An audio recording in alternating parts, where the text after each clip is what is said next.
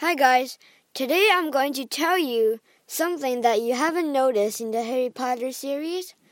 So, Dumbledore's death was already foretold by Sybil Trelawney. At the Christmas feast of Harry's third year, Professor Trelawney joined the uh, table for Christmas tea.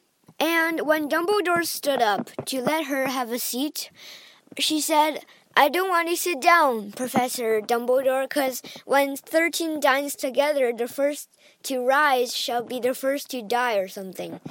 But Peter Pettigrew was disguised as Ron's rat, Scabbers, before uh, Professor Trelawney joined the table.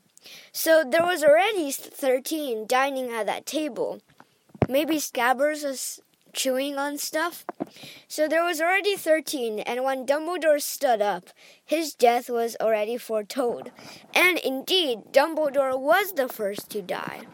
So that proves that Professor Trelawney isn't that much of a toad, and she often, sometimes, gets her prophecies right, even though she does like to uh, fore- foretell the deaths of Harry and stuff.